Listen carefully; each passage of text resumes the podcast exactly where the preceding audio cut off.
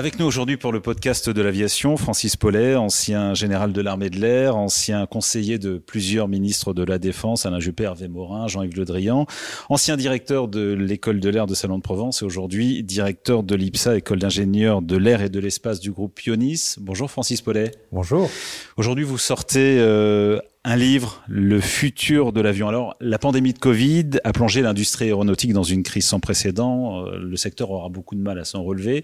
On parle aujourd'hui de 2023-2024 après des années de croissance à deux chiffres. Une crise qui avait été précédée euh, avant le Covid d'un mouvement de fond venu des pays nordiques sur la honte de prendre l'avion, le fly scam, mouvement porté, soutenu par une adolescente de 14 ans à la personne de Greta Thunberg. D'abord, Francis Paulet, euh, pourquoi ce livre? Le titre s'intitule Le futur de l'avion. On parle du futur de l'aviation ou de l'avion du futur?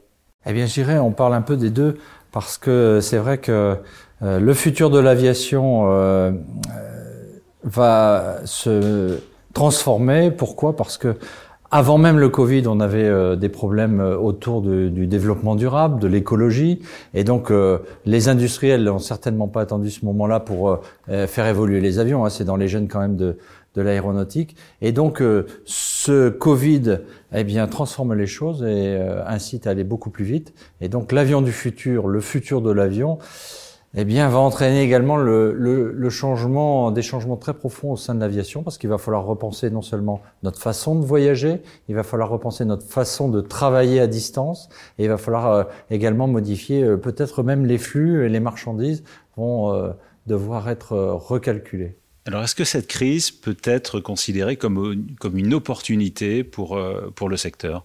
Alors, c'est vrai qu'on on a un passage assez douloureux hein, parce que, eh bien, il faut se souvenir que les, les avions sont payés lorsqu'ils ont ils sont livrés. Tant qu'ils ne sont pas livrés et, et, et, comme les compagnies sont à l'arrêt, ils ne le sont pas, ils ne l'ont pas été pendant un certain temps. Eh bien, ça met en souffrance notre industrie. Mais oui, ça peut être une vraie opportunité. Pourquoi? Parce que au lieu de mener des recherches consécutives, euh, euh, tout doucement, euh, les unes après les autres, là, on va tout faire de front, je dirais. Euh, le gouvernement incite à, faire ainsi, et il en est de même en Allemagne, en Angleterre. Et on sait que l'esprit de l'aviateur, c'est à la fois une robustesse autour de, des fondamentaux et une ouverture totale vers l'innovation. Alors là, on arrive à un virage euh, qui est vraiment très très fort. Euh, on a progressé autour de l'écologie. Aujourd'hui, on met le paquet pour avoir un avion totalement vert en 2035. Mais 2035, c'est demain matin. Pourquoi? Parce que pour faire évoluer, pour J'irais imaginer un avion totalement nouveau avec des technologies existantes, ça prend à peu près 26 ans. Là, c'est avec des technologies qui n'existent pas. Donc, il faut le faire en 15 ans. C'est un, un challenge énorme. L'avion décarboné en 2035, c'est possible?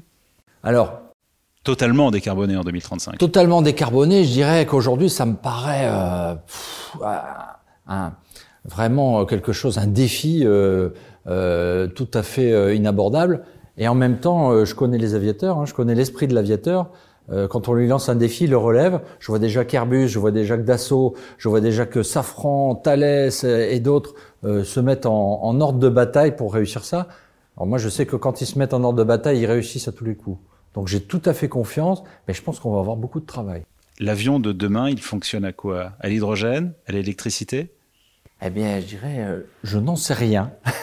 je dirais, je n'en sais rien. En fait, euh, à l'heure actuelle, pour faire un Paris-Nice, il nous faut 300 tonnes de batterie. Ça rentre pas dans un A300. Donc l'électricité, c'est pas possible. L'avion tout électrique. Il va peut-être y avoir une rupture technologique. Euh, regardons ce qui s'est passé depuis deux ans. la charge d'une batterie qui était de, de plusieurs heures, aujourd'hui, on parle de nouvelles batteries qui vont pouvoir être rechargées en cinq minutes. Donc ça va à une vitesse terrible. L'avion hydrogène, Là aussi, euh, si Airbus se lance là-dedans, c'est quand même pas par hasard. Des, mastodontes comme Total, comme Air Liquide y croient. Moi, je suis certain qu'il va, il va se passer quelque chose aussi autour de l'hydrogène. L'avion hybride, on voit bien ce qui se passe dans l'automobile, donc euh, on va avoir les mêmes phénomènes. Donc moi, j'y crois. L'avion à hydrogène, ça veut dire qu'on n'aura plus du tout la, la, même structure, la même forme, le même fuselage. Alors, parce qu'il faut le stocker cet hydrogène. C'est vrai. Euh, je rappelle que dans les années 90, les Russes avaient fait voler un Tupolev 155, qui était rien d'autre qu'un Tupolev, un tri-réacteur Tupolev 154 avec de l'hydrogène. Bon, ils ont abandonné la formule. C'est vrai qu'on a, on retrouve notre triangle de calcul habituel dans l'aviation. Euh, si vous emportez du poids, il vous faut des moteurs plus puissants. Si vous avez des moteurs puissants, il faut de l'énergie pour les faire tourner, donc plus d'énergie et donc plus de poids. Et c'est un triangle infernal où il faut trouver un équilibre harmonieux. Cet équilibre, on l'avait trouvé en 1914, on l'a trouvé avec les réacteurs en 1950, on la trouve aujourd'hui avec nos Airbus qui consomment deux fois moins que les Airbus d'il y a 20 ans. On va le trouver avec l'électrique, c'est certain, mais il faut tout recalculer. Ce qui est plus envisageable à plus ou moins court terme, Alors c'est vrai que les biocarburants, c'est ce qui se prête, je dirais, le plus euh, facilement à, l'aviation existante. Hein.